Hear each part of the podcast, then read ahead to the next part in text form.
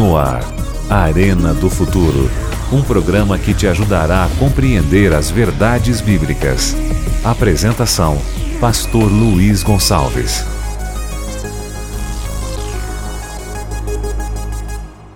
Olá, tudo bem? Seja bem-vindo ao Arena de hoje. Estamos numa série maravilhosa, a série Decisões. Estamos ainda no começo da série, mas já percebemos que tem sido uma bênção, uma grande bênção para você, para mim, para todos nós. Deus te abençoe muito. Agora tem um detalhe. Você percebeu que nessa série nós estamos seguindo os temas, sendo que um tema está ligado ao outro diretamente? Pois é isso mesmo.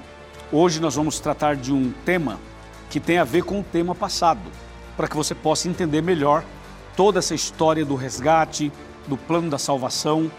E eu tenho certeza que vai tirar muitas dúvidas da sua cabeça e vai fortalecer a sua fé e a sua vida espiritual também. Por isso, nós temos que considerar algumas perguntas que ficam normalmente no coração é, de, de, todos nós. Em, em uma pessoa fica mais, na outra fica menos. Por exemplo, onde Jesus sofreu mais? Na cruz ou no Getsemane? Ou na Via Dolorosa? E por que, que a morte de Cristo teve que ser tão sofrida? Por que, que ele não morreu assim, é, de uma vez? Chegou, tá, crucificaram, morreu. Por que, que a morte dele envolve uma série de sofrimentos, de angústias, uma série de problemas? O que tudo isso significa? São boas perguntas, não são? Pois é, no programa de hoje você vai saber essas respostas, porque hoje nós queremos mostrar para você a decisão que impactou o universo, que mexeu com o universo inteiro e com certeza vai mexer com você também prepare o seu coração. No ar, Arena do Futuro. Um programa que te ajudará a compreender as verdades bíblicas. Apresentação: Pastor Luiz Gonçalves. Estamos preparadíssimos para continuar esse tema maravilhoso e o tema de hoje vai mexer com o seu coração, com certeza. Mas antes, eu gostaria de lembrar que o nosso programa está em todas as redes sociais. Nós estamos no Facebook, no YouTube, estamos também no Instagram, no Twitter. É só você colocar arroba Arena do Futuro e você encontra o nosso programa nas redes sociais. Um destaque para o Facebook e para o YouTube. Eu queria que você seguisse o Arena no YouTube. Vai lá, youtube.com/barra Arena do Futuro, se inscreva, torne-se um seguidor oficial, ative as notificações, tudo isso para você acompanhar tudo que acontece no Arena, tá bom? Outra coisa, o Facebook do Arena tem sido um canal de lives. Eu faço pregações da minha casa, de uma igreja, de um ginásio, e a gente transmite essas pregações ao vivo para você. E também nós temos séries que a gente coloca em horários alternativos na internet, no Facebook. E você pode acompanhar, divulgar, evangelizar, é uma grande oportunidade, tá bom? Então vai lá, facebook.com barra Arena do Futuro. Outra coisa importante é que eu tenho um canal com meu nome no YouTube, aonde você encontra todos os temas que eu já gravei em DVDs. Ali você vai youtube.com barra Pastor Luiz Gonçalves, você encontra o Grande Conflito, o Apocalipse a Resposta, a Última Esperança, os Dez Mandamentos, a Verdade, são séries maravilhosas que a gente coloca ali para você, tá bom? Outra coisa, o Arena está na rádio também. E eu quero mandar um abraço para você da rádio, para você que escuta o Arena pela rádio Novo Tempo e para você que acompanha o Arena também pelas redes sociais. Deus te abençoe grandemente. Ok? Agora sim, vamos aqui abrir a Bíblia para o tema de hoje. Eu quero, antes de abrir a Bíblia, mandar um abraço para todos os irmãos e todos os pastores que acompanham o Arena e que usam o Arena como um instrumento de evangelização. Esse é o nosso desejo também que as pessoas façam, que usem esse programa como uma, uma forma de evangelizar de levar esperança para as pessoas. Qual foi a decisão que impactou o universo? Eu não disse que impactou a Terra, eu disse que impactou o universo inteiro. Qual foi essa decisão? Você vai saber exatamente agora. Eu quero convidar você, logo de cara, a abrir comigo a sua Bíblia. Eu vou abrir a minha aqui, você abra também em Mateus. Evangelho de Mateus, capítulo 26. Esse texto aqui é um dos textos assim que realmente mexem com a gente. Capítulo 26, verso 36 em diante. Fala assim: Em seguida foi Jesus com eles a um lugar chamado Getsemane e disse aos seus discípulos: Assentai-vos aqui enquanto eu vou ali orar. Ok, paremos aqui. Jesus, antes de ir para a Via Dolorosa, antes de ser julgado e condenado, antes de ir para o Calvário, Jesus passou pelo Getsemane. O que era o Getsemane? Era um jardim. Um jardim maravil maravilhoso, esse jardim. O Getsemane tinha uh, oliveiras, árvores de oliveiras. É o jardim que a gente também conhece como Jardim das Oliveiras. Ali estava o Getsemane. E Jesus passou por ali. Jesus foi fazer o que naquele jardim? É uma boa pergunta, né? Jesus foi ao Getsemane orar. E a Bíblia diz que Jesus orou por três vezes de forma intensa, profunda. E Jesus levou seus discípulos para o Getsemane e falou para eles: fiquem aqui, orem comigo, eu vou até ali orar, eu queria que vocês vigiassem comigo e orassem comigo. Jesus foi um pouquinho mais adiante orar. E quando Jesus voltou, eles estavam o quê? Dormindo. Isso ocorreu por três vezes. E Jesus então disse a eles: Vocês não podem vigiar uma hora comigo? E Jesus usou uma expressão aqui interessante. Ele falou assim: verso 41, Mateus 26, 41. Vigiai e orai, para que não entreis em tentação. O espírito, na verdade, está pronto, mas a carne é fraca. E aí Jesus volta a orar outra vez. Que coisa, hein? E por que Jesus estava orando tanto ali? O que tudo aquilo significava? É o seguinte: o Getsemane tornou-se um lugar em que Jesus deveria tomar uma das maiores decisões da história do universo. Eu diria a maior decisão. Jesus foi orar porque ele estava angustiado. Jesus sentia angústia e sentia medo também. Então Jesus foi orar.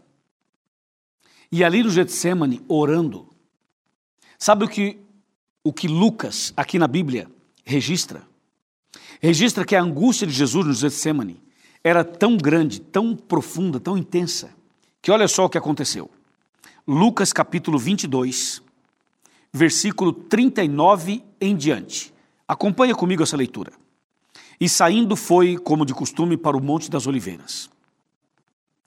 E os seus discípulos o acompanharam. E chegando ao lugar escolhido, Jesus lhes disse: Orai para que não entreis em tentação. Ele, por sua vez, se afastou, cerca de um tiro de pedra, e de joelhos orava, dizendo: Pai, se queres, passa de mim esse cálice. Contudo, não se faça a minha vontade, sim a tua. Então lhe apareceu um anjo do céu que o confortava. Verso 44. E estando em agonia, orava mais intensamente, e aconteceu que o seu suor se tornou como gotas de sangue caindo sobre a terra. Eu poderia parar o programa aqui.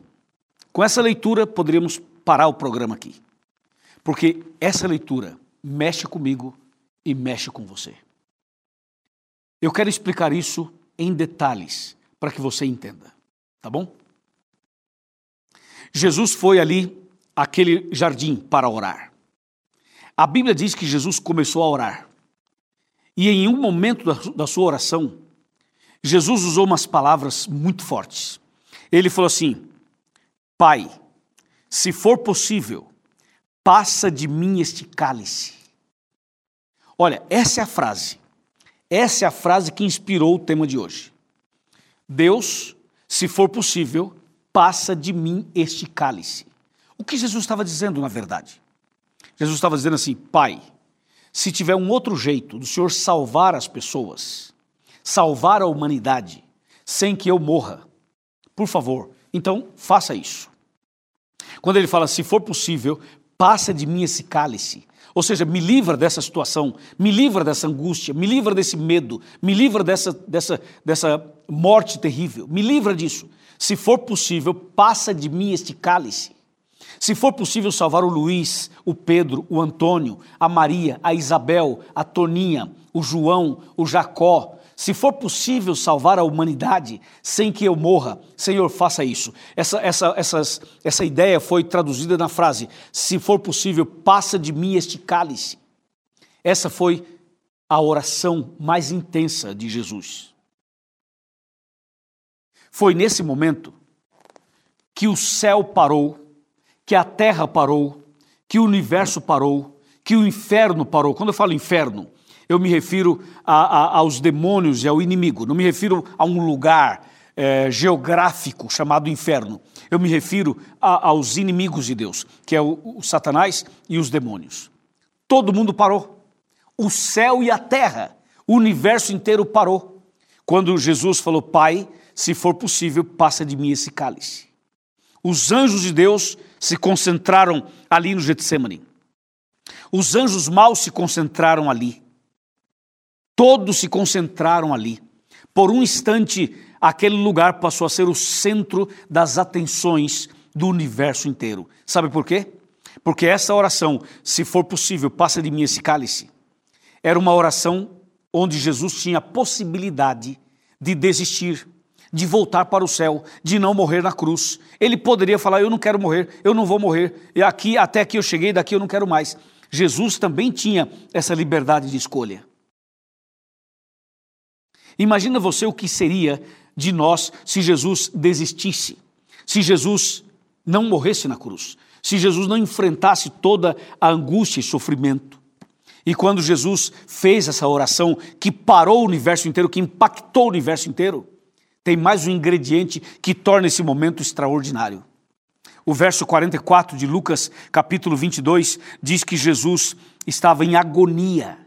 Você sabe o que é uma agonia? Ele estava em agonia, ele orava intensamente. Ou seja, eu imagino que era um gemido, que era um clamor, que era um grito de dor. Jesus orava intensamente em agonia de alma, e a Bíblia diz que aconteceu que o seu suor se transformou em gotas de sangue. Meu Deus do céu. Meu Pai, que coisa, que situação, que momento, é ou não é? E por que tudo isso aconteceu? Eu vou tentar explicar para você. Ali no Getsemane, Jesus estava levando sobre si os pecados, as angústias, os sofrimentos, as agonias de toda a humanidade. Para você entender melhor, imagina os seus problemas. Imagina a sua dor, os seus pecados, as suas lutas. Aí você soma as suas, os problemas dos membros da sua família, os pecados de todos os membros da sua família. Aí você soma isso, os pecados e problemas das pessoas que moram no seu bairro. Aí você soma isso, os pecados e angústia e sofrimento das pessoas que moram na sua cidade. Aí você soma isso, os pecados e problemas das pessoas que moram no seu país. Aí você soma isso, os pecados e problemas das pessoas que moram no planeta inteiro. Aí você soma isso, os problemas e pecados das pessoas que já viveram aqui, das que vivem aqui e das que ainda vão viver. Você imagina quanta angústia, quanto sofrimento, quanto, quanta agonia, quanto pecado, e agora você pega tudo isso e coloca sobre uma pessoa só. Sobre um homem só, que era Jesus. Foi aí a angústia de Jesus, a agonia dele, o grito dele, a oração dele. Entendeu? Foi aí que Jesus orou dizendo: Pai, se for possível, passa de mim este cálice. E transpirava sangue. Eu estou imaginando sair, saindo sangue, ou saindo sangue do, do braço de Jesus, do corpo dele. Uma coisa terrível. Ele transpirava sangue. Você tem ideia da agonia, da angústia dele naquele momento? E aí, o céu parou. O universo parou. Todo mundo concentrado ali. O diabo dizendo: desiste, desiste, desiste, desiste, desiste. E Deus dizendo: Filho, Se você quiser, você pode desistir. Mas Jesus completou a oração, revelando uma decisão surpreendente. Surpreendente não no sentido de que seria uma nova decisão, mas uma decisão que é realmente impactante. Vamos ver o final da sua oração. Lucas 22, versículo 42. Dizendo: Pai, se queres, passa de mim este cálice. Contudo, a segunda parte é essa: contudo, não se faça a minha vontade, e sim a tua. Aí está. Amém, amém e amém. Você entendeu isso? Ou seja, Jesus, ele não parou a oração na metade. Ele continuou a oração e disse: Pai, seja feita a tua vontade. Isso é incrível. Isso é emocionante. Isso é belo, isso é divino, isso é celestial, isso é amor, isso é paixão, isso é entrega, isso é decisão. E então Deus diz a Jesus: Meu filho, a minha vontade é que você vá até a morte. E Jesus diz: Seja feita a tua vontade. Ali o diabo se deu mal, é ou não é? Ali o inimigo se deu mal. A hora que Jesus termina a oração desse jeito, há um alívio, há um respiro, há uma alegria, há um sorriso de alegria dizendo: Jesus vai até o Calvário. Quer dizer, a gente fala alegria pela decisão de Jesus, mas o sofrimento dele se intensificava ainda mais a partir daquele momento. Ou seja, o diabo ficou irado, porque o diabo esperava que Jesus desistisse. E como Jesus não desistiu, o diabo ficou muito irado, furioso, revoltado. E então o diabo diz assim: Ah, é? Então você vai até a cruz? Então você vai até o Calvário? Você vai então morrer para salvar a humanidade? É isso que você vai fazer? Não vai desistir, não? Ok, então já que você vai morrer, eu vou tornar o seu, a sua morte a morte mais horrenda, a pior da história, a pior, a única de toda a história. É por isso que Jesus não só morreu, mas ele sofreu antes de morrer. E sofreu barbaridade, sofreu terrivelmente, sofreu como nunca alguém sofreu e nunca, jamais irá sofrer. Porque quando Jesus termina essa oração e ele toma a decisão que impactou o universo inteiro, em seguida vem Judas e lhe dá um beijo. Quem era Judas? Um seguidor de Jesus, um dos doze discípulos. Quando Jesus é beijado, que é o tal do ósculo santo, então vem aquela turba enfurecida os algozes, os, os soldados usados pelo inimigo e prendem Jesus. E Jesus é levado de noite, tudo isso foi de noite, e levaram Jesus de noite para ser julgado. E passou a madrugada inteira sendo julgado de forma desonesta, quebrando as regras, quebrando os princípios, quebrando as leis. Assim Jesus foi julgado naquela madrugada e foi condenado também. Em seguida, então, eles soltaram Barrabás porque Barrabás deveria ser crucificado naquele dia, naquela ocasião da Páscoa. Eles soltaram Barrabás e prenderam Jesus. E a multidão, a mesma multidão que aclamava Jesus como rei, como, como o, o, o, rei, como o salvador e como o filho de Davi, quando ele entrou montado naquele jumentinho e diziam assim: Osana ao filho de Davi, as mesmas pessoas que aclamaram ele, as mesmas pessoas que foram alimentadas é, quando ele transformou, quando ele multiplicou o pão e o peixe, aquela mesma multidão agora enfurecida, endiabrada, possuída pelo mal, eles cerraram os punhos assim para cima e disseram: crucifica-o, crucifica-o. Ou seja, Jesus foi exposto de uma maneira tão terrível. Ele sai de Getsemane, transpirando sangue, em angústia, é preso, é levado, é julgado, e a partir dali, como um cordeiro, ele não abriu a sua boca. Uau! É emocionante, não é? E Jesus então recebe sobre as suas costas uma cruz. Você não esqueça, lembre-se sempre, que a cruz que colocaram sobre o ombro de Jesus era a cruz de Barrabás. Portanto, aquela cruz não tinha as medidas do corpo de Jesus. Colocaram sobre ele a cruz de Barrabás. A cruz de outro, não era dele, era de outro.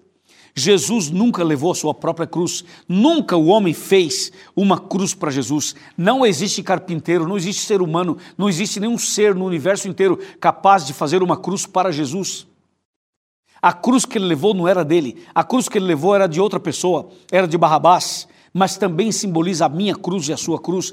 Quem deveria ser crucificado naquela cruz era Barrabás, era você, era eu, era a senhora, era o senhor, sim, senhor, era cada um de nós. Mas Jesus pegou aquela cruz e levou sobre si. E ele começa a caminhar pela via dolorosa. Que tremendo isso, né? Eu estive no Getsemane. Já estive duas vezes lá, lá em Israel. E também caminhei pela via dolorosa. Fiz o caminho que Jesus fez. É uma emoção que não tem explicação. É um sentimento, é uma mistura de sentimento de gratidão e de angústia de alegria e de tristeza, porque Jesus passou por ali, levando a cruz nas costas. E ele estava sangrando, porque colocaram sobre a cabeça dele uma coroa de espinhos. Furou a sua cabeça, saía sangue do ombro, saía sangue dos poros, saía sangue por todo lado do corpo de Jesus. E ele foi caminhando, levando aquela cruz, andando pela via dolorosa. Ele caiu, levantou, caiu de novo, levantou. Alguém veio para ajudá-lo a levar a cruz. E Jesus não abria a boca, não xingava, não blasfemava, não criticava, não estava revoltado, não tinha ira no seu coração, não tinha raiva, não, tinha amor, compaixão, misericórdia. É algo inexplicável. O amor de Deus é inexplicável, é um mistério. E Jesus foi, foi, foi, foi, foi, até chegar ao Calvário, entende? Até chegar ao Calvário. Foi isso e lá no Calvário, entre dois ladrões, ele foi crucificado. Só que a crucificação dele não foi uma crucificação comum. Deitaram Jesus no chão, em cima da cruz, e deitado no chão pregaram as mãos e os pés.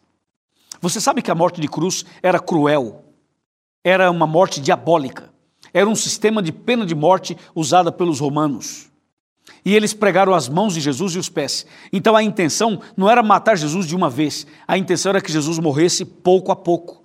Porque se eles quisessem matar Jesus de uma vez, eles colocariam o prego no coração ou na cabeça, mas colocaram nas mãos e nos pés. Sabe por quê? Porque a intenção era levantar Jesus naquela cruz, pendurá-lo entre o céu e a terra, em cima do Calvário, e deixar que o sangue dele caísse gota a gota que ele ficasse agonizante na cruz, em angústia, em desespero. É, a intenção era que Jesus blasfemasse, xingasse, se revoltasse e pedisse para descer da cruz. Essa era a intenção. O diabo queria que Jesus desistisse, que ele não morresse na cruz. A intenção era desista, desista, desista, desista.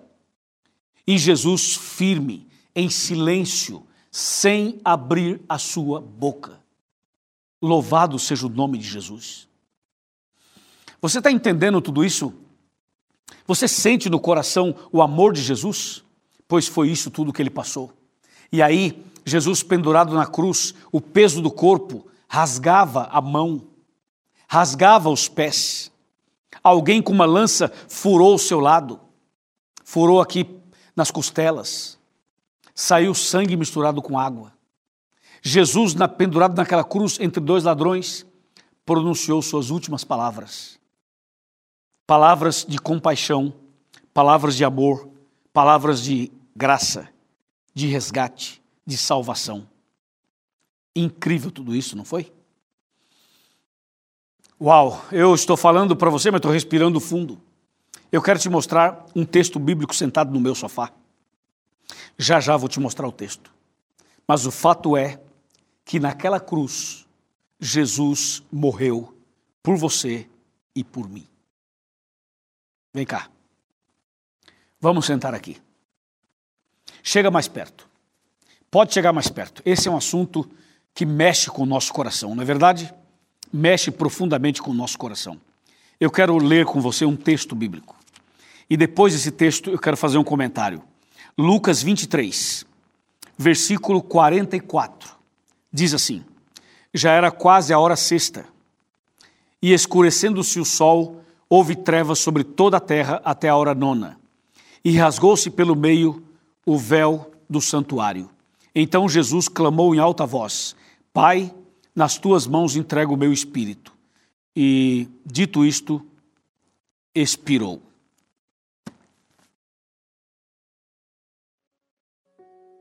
Expirou. Houve trevas em toda a terra. O sol escureceu. A lua apareceu vermelha como sangue. Os animais dispararam no campo.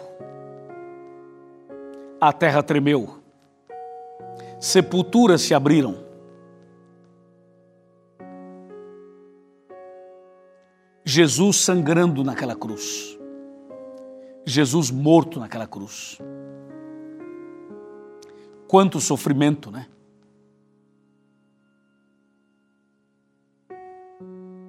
Quanta angústia, não é verdade? Sabe por quê? Para salvar você e a mim. O salário do pecado é a morte, mas o dom gratuito de Deus é a vida eterna em Cristo Jesus. Como não amar esse Jesus maravilhoso? Como não entregar o coração a Ele? Como não servi-lo? Vale a pena tomar essa decisão, sabe? Mesmo que você sofra, mesmo que você passe por angústia, mesmo que você seja rejeitado por pessoas que você ama, mesmo perdendo coisas e pessoas, vale a pena tomar uma decisão. Como Jesus tomou aquela decisão no Getsemane, de ir até o fim, você também pode decidir hoje ir até o fim, entregar sua vida a Ele, nascer de novo, peça para ser batizado, peça ajuda, peça apoio. Nós estamos aqui para ajudar você. Eu, como seu pastor, te convido a fazer uma entrega total e a tomar uma decisão à altura da decisão que Jesus tomou. Se ele decidiu morrer por você, você pode decidir morrer por ele. Não é morrer na cruz, não é morrer fisicamente, é morrer para o pecado é abandonar o cigarro, é abandonar a bebida alcoólica, é abandonar as drogas, é abandonar a prostituição, é abandonar esse mundo terrível de pecados. Você pode tomar essa decisão. Você pode morrer para o pecado. Você pode hoje falar: Jesus, o Senhor morreu por mim, não é? O Senhor decidiu morrer por mim, não é? O Senhor transpirou gotas de sangue por mim, não foi? Pois eu quero entregar minha vida para o Senhor. Entrega. Mande uma mensagem para nós. Diga: Eu aceito. Eu aceito Jesus. Escreva para cá, telefona para cá, tome uma decisão. Procure uma igreja adventista. Aqui aparece o site encontreumaigreja.com.br. Procure uma igreja adventista e nós vamos ajudar você. Tá bom? Vamos orar. Querido Pai Celestial, obrigado por tão grande amor e tão grande sacrifício. Obrigado porque Jesus fez a decisão que impactou o universo e impacta o nosso coração. Agora, essa pessoa acaba de decidir por Jesus. Louvado seja o teu nome. Eu entrego essa pessoa nas tuas mãos. Cuida dela, cuida da família, cuida da vida espiritual, cuida da caminhada cristã e que quando Jesus voltar, essa pessoa esteja preparada para a vida eterna. Eu entrego em tuas mãos cada um de nós, cada pessoa que acaba de abrir o coração, que acaba de decidir procurar uma igreja adventista e nascer de novo. Eu, como pastor, te suplico que derrame sobre essa pessoa o teu poder, a tua graça e a tua salvação. É o nosso pedido e a nossa gratidão. Em nome de Jesus, nosso Salvador. Amém.